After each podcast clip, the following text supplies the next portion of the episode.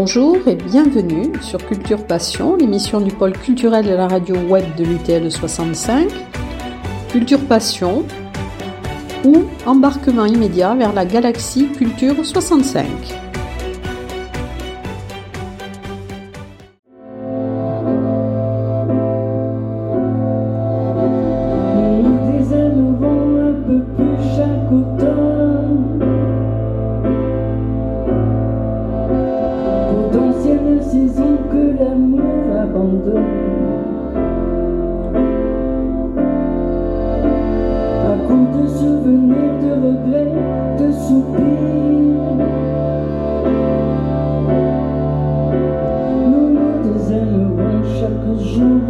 blues.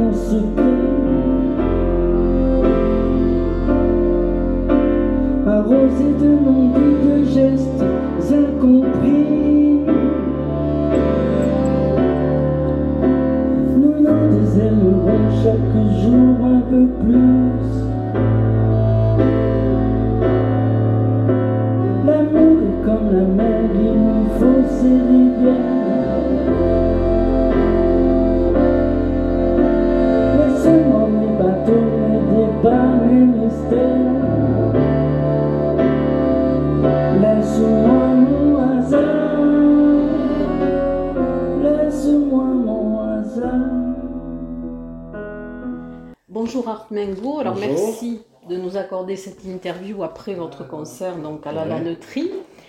Alors, vous êtes auteur, compositeur, interprète.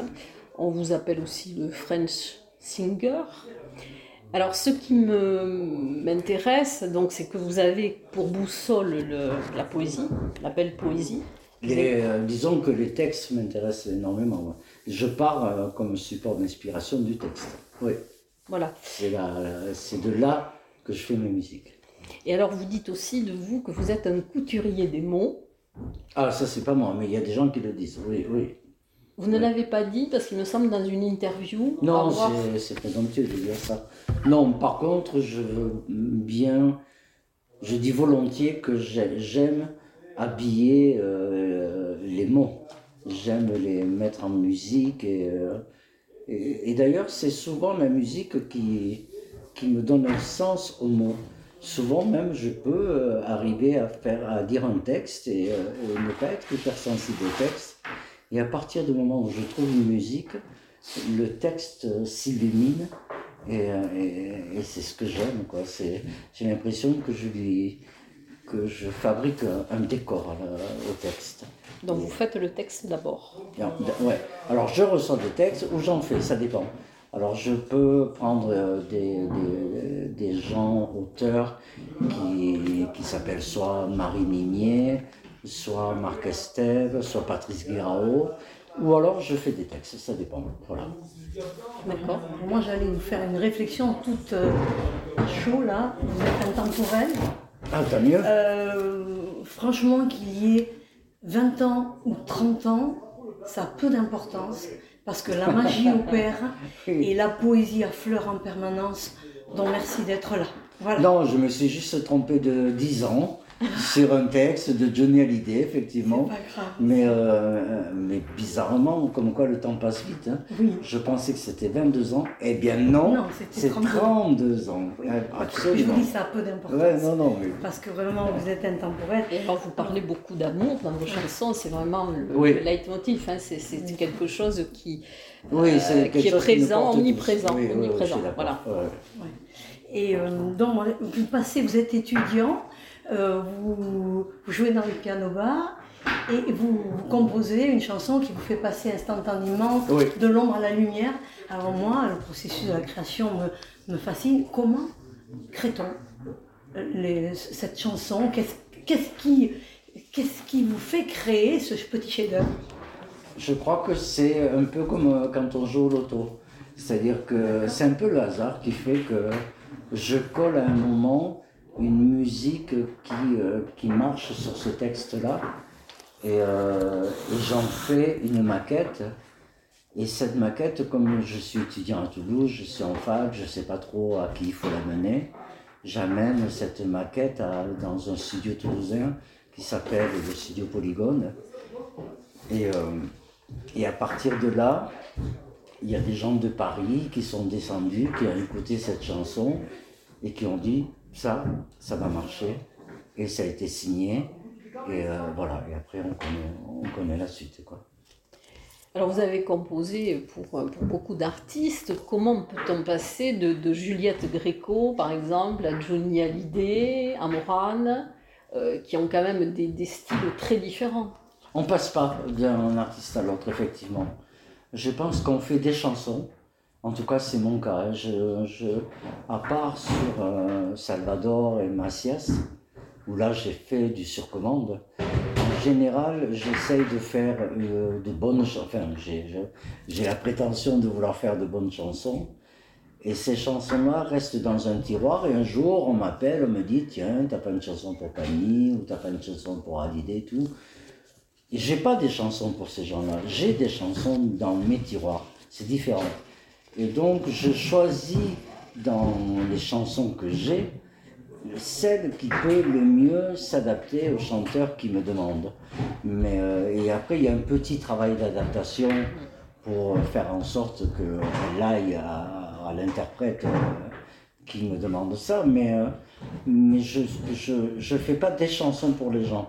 Au départ, je, me fais, je fais des chansons, voilà, pour moi, pour d'autres éventuellement. Mais je crois, je crois beaucoup à l'absolu d'une chanson. Je, pense que une bonne chanson est une bonne chanson. Et qu'une bonne chanson peut être interprétée par n'importe quel bon interprète. Et, à partir de là, c'est là où j'ai commencé, quand on me disait, mais t'as pas des, des chansons pour tel chanteur et tout, au départ, je disais non. Et puis après, j'ai commencé à comprendre que oui, j'ai des chansons. Si vous voulez vous l'accaparer, vous avez une chanson, voilà, je vous la fais écouter. À vous de, à vous de faire, à vous de jouer. Et c'est là que le talent de l'interprète intervient. Et c'est là où euh, des gens comme Morane, en général c'était des chansons pour moi, hein, euh, se sont accaparés les chansons et, euh, et, en font, et en font des chansons pour eux. Et donc c'est ça qui est intéressant, c'est qu'il y a quand même beaucoup le talent du chanteur qui s'accapare la chanson. Quoi. En fait, Venez parler à notre place. Tu feras le compte de mes écarts moi le bilan de notre usure. Tu me diras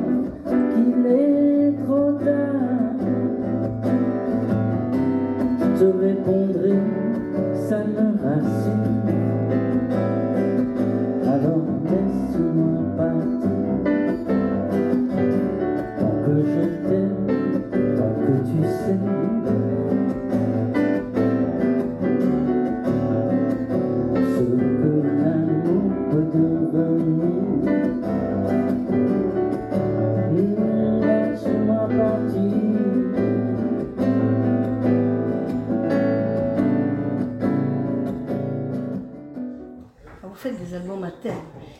C'est-à-dire, euh, voilà, et en particulier, vous avez choisi le thème de l'aérospatial. L'aéropostal. L'aéropostal, voilà. L'aéro, pardon. l'aéropostal, voilà. Et vous avez fait un petit chef-d'œuvre, et euh, je crois que vous avez écrit 12 chansons dans, ce, thème-là. Et est-ce que cela euh, était pour vous quelque chose de, qui vous qui vous, qui vous tenait à cœur, qui est de, de faire... Évidemment, on est, on est à Toulouse, la ville de la... On est dans la ville de l'avionique, j'ai euh, que des beaux-frères, euh, quatre sœurs qui travaillent dans, l'aéronautique. Bon, on est un peu bercé euh, à Toulouse par le rugby et les avions, il faut le dire. Hein, et, c'est vrai que cette histoire de l'aéropostale est une, belle histoire, même dans la métaphore. Hein. C'est-à-dire que ces gens qui, qui pour la plupart sont d'ailleurs en dépression, hein, quand ils arrivent euh, à, l'aéropostale, ils cherchent un petit peu un sens à leur vie. Quoi. Et j'ai trouvé que la symbolique euh, d'être à la hauteur, cette fameuse phrase Est-ce que je vais être à la hauteur de ce que je. C'est ça qui m'a plu dans, cette histoire de l'aéropostale. Et, et, cette idée que des gens qui, qui donnent un sens à leur vie puissent être tout d'un coup aussi aventurier et, qui, et, voilà, c'est quelque chose qui me... Je trouve ça très très très romantique. Je trouve ça très... Euh, Il y a plein de poésie sur cet album. Et euh, on y trouve par exemple beaucoup d'allitération. Vous n'allez pas chanter ce soir, mais par exemple Mademoiselle Elle. Oui. Et là, il y a énormément d'allitération. Et, et c'est c'est aérien, alors ça va très bien avec le Oui, oui, totalement. C'est aérien. Et voilà, il y avait, vous maniez très bien la langue française, il y a même des oxymores moment donné, un brouillard lumineux, voilà, euh, c'est magique. Non, non, non, après je tiens à préciser aussi que le, concept de l'aéropostale a été fait avec un auteur qui s'appelle Marc Estève. Et euh, Marc Estève a écrit le livret et j'en ai fait la musique.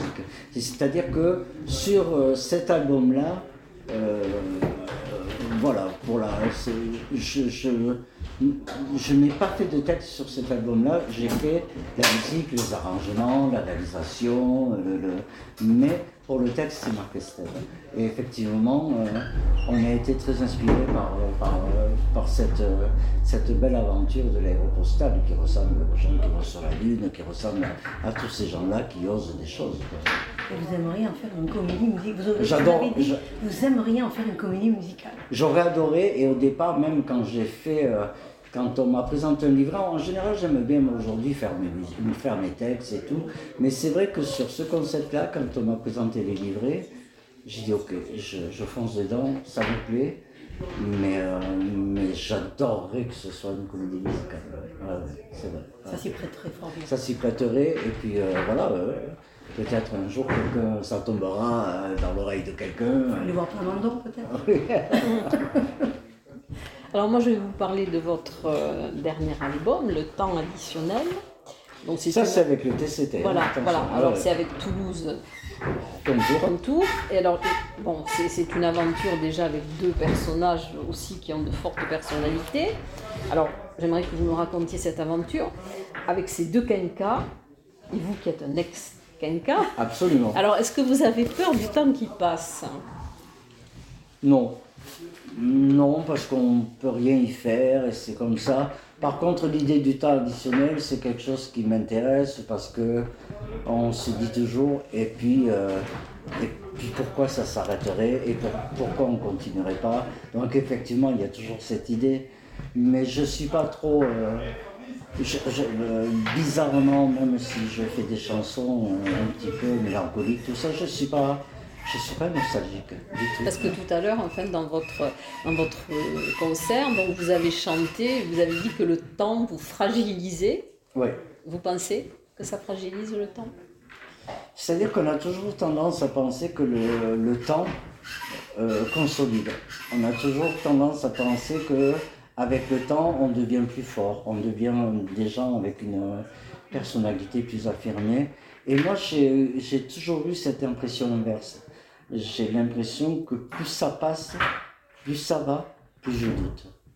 Et, euh, et c'est un petit peu ce thème-là qui est développé dans cette chanson, c'est-à-dire que peut-être que le temps fait que, au contraire, plutôt que de se consolider, j'ai l'impression qu'on finit par douter, et par douter de beaucoup de choses, mais même de choses euh, qui nous ont fait vivre et qui nous ont fait tenir plein de temps avec des convictions, tout d'un coup, ça se fissure.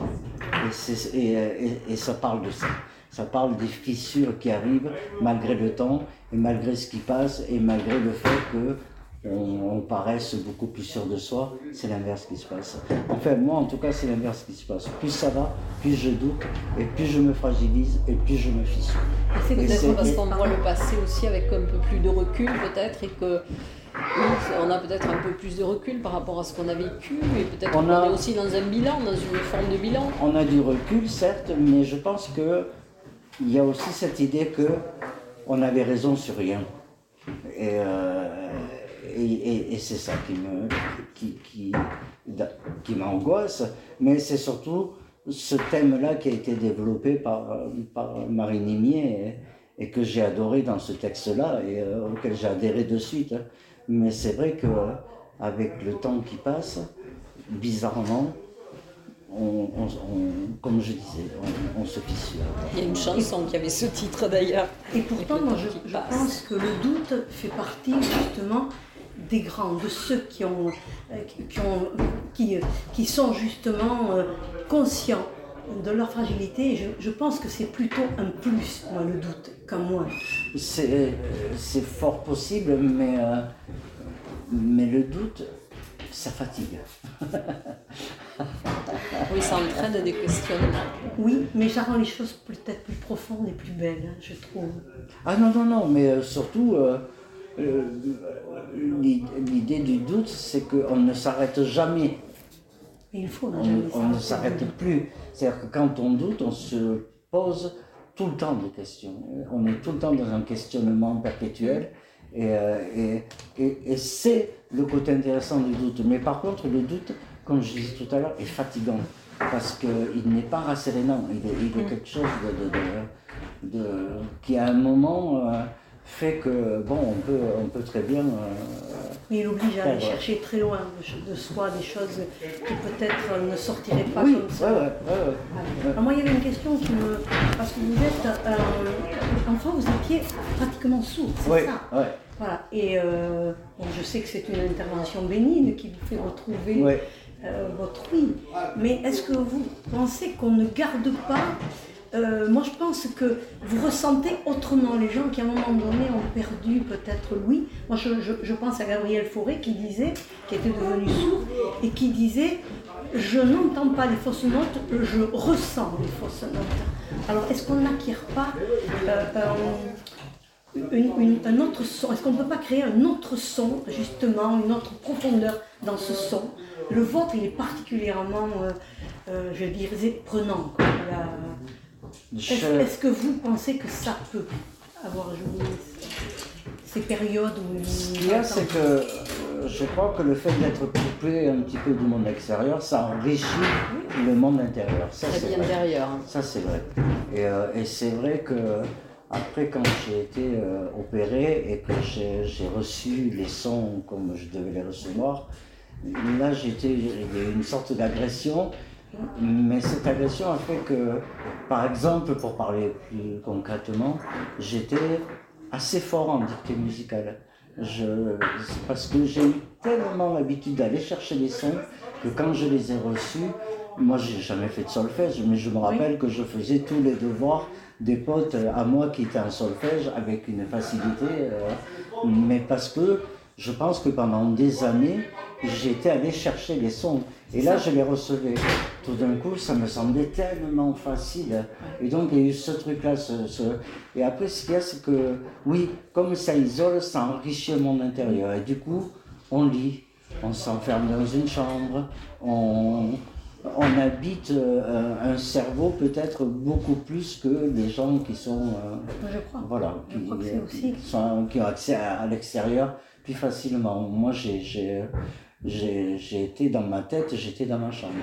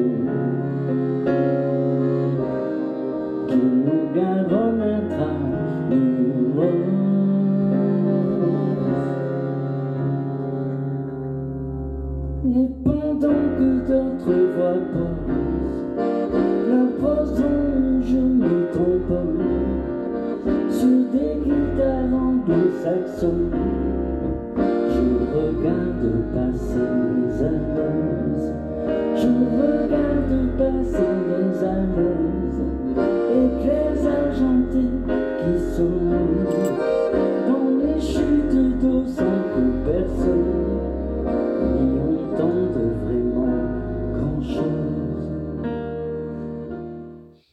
Alors votre carrière euh, a été quand même euh, ponctuée par de très grands euh, silences, par de très grandes absences. Deux fois sept ans. Alors pourquoi Parce que vous aviez besoin de, de composer, parce que vous étiez vous aviez besoin de ne pas être dans ce milieu peut-être du showbiz que vous n'avez jamais trop fréquenté. Hein, oui, non, il y a de ça. Et puis, euh, parce qu'en fait, j'ai beaucoup plus privilégié ma vie privée que ma vie euh, musicale. Je ne me suis jamais euh, pris pour un génie. Donc, non, je crois que ce que je vivais dans ma vie privée a toujours été plus important que, ce que j'ai vécu publiquement. Quoi, dans, et donc j'ai jamais été euh, un carriériste, j'ai jamais, j'ai vite. Euh, quand j'ai commencé à faire ce métier, en fait, il, y a, il, s'est passé euh, quelque chose de très particulier, c'est comment ça a marché de suite. Et, dès que ça a marché, j'ai demandé à ne plus faire de télé. Et à partir de là, j'ai sorti les rames. Voilà. C'est-à-dire qu'à partir de là, j'ai dû certainement euh, payer euh, tout ce qui. Euh, je me souviens très bien que quand on m'a dit si tu veux pas faire de télé, ça va devenir compliqué. Et effectivement, c'est devenu très compliqué. Mais j'ai pas, j'ai quand même tenu le cap. Et, mais parce que je n'imaginais pas ma vie dans une dans une salle de maquillage, j'en avais marre des interviews, j'en pouvais plus de faire des télés, de me maquiller, d'être. Et donc à un moment j'ai dit mais non, moi je suis musicien, je suis pas, je suis pas, je, suis pas là-dedans. Et, moi ma vie je la, je la, considérais plus comme un musicien que comme. que comme quelqu'un avec. Euh, je voyais pas cette, ce côté paillette en fait m'avait euh, assez euh, impressionné et, m'avait déplu. Et euh, c'est ce qui a fait que dès, euh, dès 90, j'ai demandé à arrêter à faire les télés, j'ai plus fait de télé. Et là, c'est devenu très compliqué pour moi. Et la scène, parce que vous aimiez la scène quand même. Non, la scène, je l'ai aimée très tard. Je l'ai aimée en 94, quand j'ai commencé à faire l'album Le Mandala. C'est à partir de là que j'ai, que j'ai aimé la scène mais euh, je pense qu'avant, j'ai été poussé sur scène à une époque où j'étais pas prêt. J'avais jamais fait de scène de ma vie, j'avais fait que du studio. Et, euh, j'étais, bien sûr, je savais faire marcher des boîtes à rythme, des, ordinateurs, etc. Mais j'étais incapable de chanter en public. Et, euh, et je crois que là, j'ai été un petit peu balancé sur scène parce que ça marchait bien pour les disques. Mais quand j'ai, moi, j'ai décidé de faire de la scène, Là, j'ai commencé à m'éclater sur scène et là, j'ai pris mon pied sur scène, mais pas avant. Mais ça a pris, euh, je dirais, bien 5 ans ou 6 ans et j'ai commencé à m'éclater à partir de 94 quand j'ai fait cet album. Quand je me suis installé dans une boîte de jazz qui s'appelle le Mandala à Toulouse euh, et à partir de là où je je contrôlais et le recrutement et les images et, et, et, c'est moi qui contrôlais tout. Mhm. Là, ça m'a pris. Là, j'ai commencé à aimer ça. Vous aimez bien les salles intimistes. Voilà, c'était le casino de Paris. Surtout, vous dites, on m'a poussé sur la salle du, casino de Paris. Et là, vous, vous avez dit, j'étais mal. Je me suis senti mal. Mais parce que c'était une histoire de maison de disques qui euh, se disait, bon ben voilà, ça fait 4 ans, il faut que tu fasses de la scène, il faut que tu fasses... Euh, il faut que tu fasses une scène importante. Et moi, je sais qu'à l'époque, j'étais pas prêt. Euh, à part avoir fait du piano bar, j'avais rien fait dans ma vie. Et donc, j'étais pas prêt à ça. Mais par contre, quand j'ai décidé moi-même euh, et, quand j'ai pu moi-même faire euh, le choix des musiciens, le choix de l'éclairagiste, le choix du, tourneur, le choix de la boîte où j'allais jouer, là, là, ça commence à être euh, quelque chose qui m'a vraiment plu. Quoi. Et vous allez repartir en tournée donc avec le euh, Toulouse Contour en 2023 Non. pas faire un style En 2023 Non. Non, je crois qu'il n'y a plus trop trop de, de, dates. Ah On a sorti le Toulouse Contour à un moment un petit peu délicat. C'était le Covid. Euh, donc il y a, y a des choses qui se sont bousculées comme ça on a chacun, euh, malheureusement, je dirais, mais une, une actualité qui fait que on est un petit peu pris chacun de notre côté. Et, il y aura quelques dates hein, pour le Toulouse Contour. Mais euh, pour l'instant, je pense pas. Je crois que Magid est sur son bouquin, il est sur son album. Moi, je suis sur mon album, je suis sur une prochaine tournée. Euh, Yvan, euh, qui joue, a d'autres projets aussi. Et euh, malheureusement, je crois que c'est un album qui est arrivé à un mauvais moment. Et bon, voilà, il y, a, il y, a encore quelques dates, mais ça sent la fin. c'est un album qui nous a amusé quand même. Ah, j'adore. Voilà. J'adore parce que. Je me suis, euh, on s'est amusé. J'adore parce que j'aime, euh, j'aime mes potes, j'aime, j'aime la bande, j'aime, euh, voilà, l'ambiance qu'il peut y avoir en tournée. J'aime bien toutes les discussions que ça génère, tous ces trucs-là. Des gens de mon âge en plus, donc voilà, on partage plein de choses. Et, et ça, j'ai pas l'habitude. Moi, je suis seul, je tourne toujours tout seul. Et. Hein, euh, et, là, c'est vrai que tout d'un coup, bon, mais voilà, au petit-déj, euh, ça discute d'autres choses que de la musique, ça discute de nos vies, on partage des choses. Et, euh, et ça, j'ai beaucoup aimé. Et alors là, pourquoi ce concert est avec un accordéoniste et quel parce, accordéoniste Parce que c'est un accordéoniste historique. C'est, j'ai deux accordéonistes, j'ai Lionel Suarez et, et j'ai Laurent Durache. Et euh, bon, là, ça fait plus de dix ans, non, qu'on fait quelque chose ensemble. Ça fait, ouais, ça fait dix ans qu'on tourne ensemble et qu'il me connaît bien. Et j'ai besoin d'avoir des gens euh, de, de, de voilà, être d'être. Que vous euh, choisissez, sur qui vous pouvez vous appuyer. Exactement, et qui donnent confiance et qui font qu'on on va pas, on va pas sur scène un petit peu fragile, quoi. C'est très important.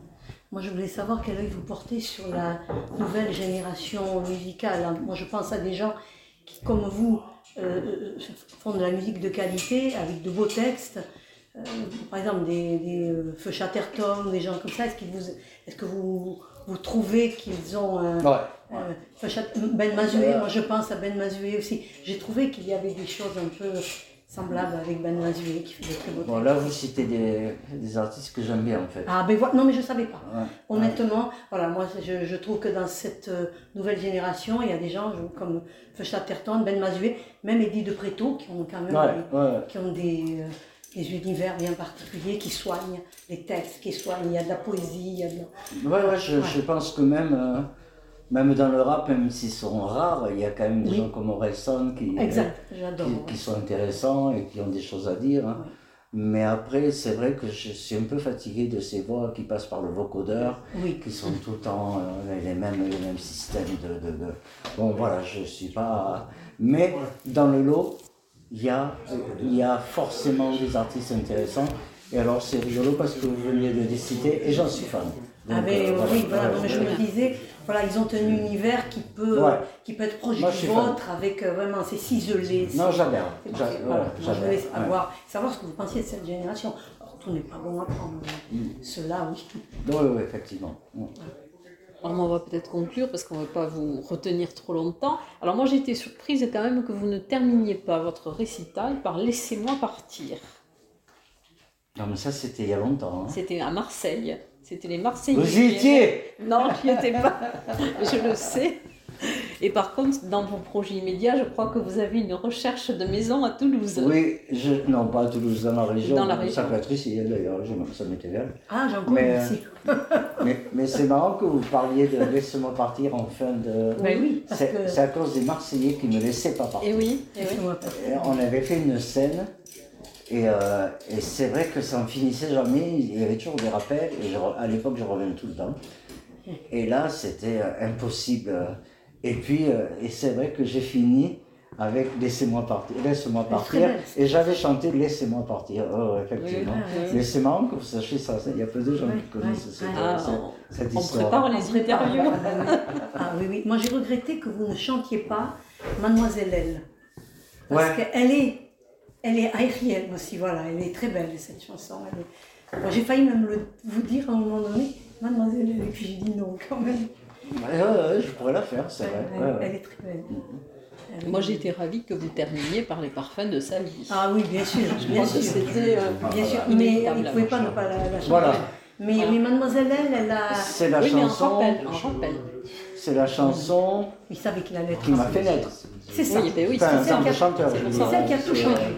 Donc euh, c'est celle qui a couché de moi. Oui. Donc oui, non, je suis obligé de la faire. Et en plus, j'ai beaucoup de plaisir chaque fois à la chanter. Elle est belle. Vous l'avez. Hein. D'ailleurs, vous l'avez raccordée d'une autre façon.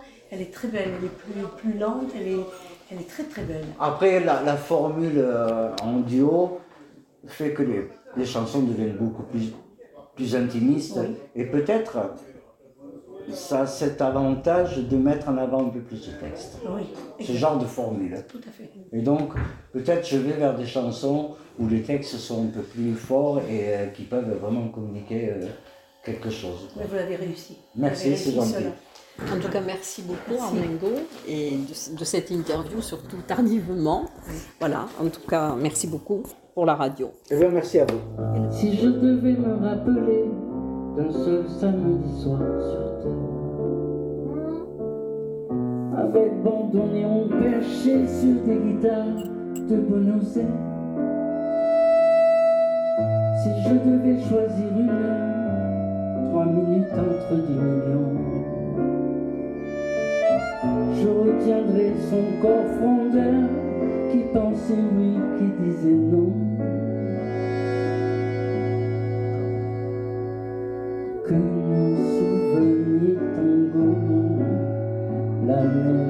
Est restée fidèle. Il reste une main dans la main et deux, trois choses de garder.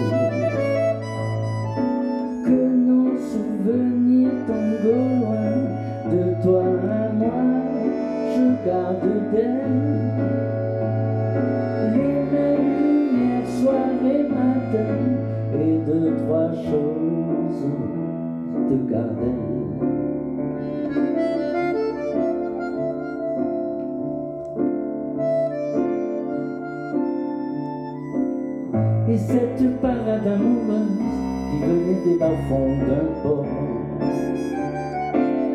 est venue frapper l'amoureuse un soir de jeûne à notre port. Elle m'a fait tellement voyager, cette voiture argentine. Belle oiseau dans mes pensées, tu es ma nostalgie.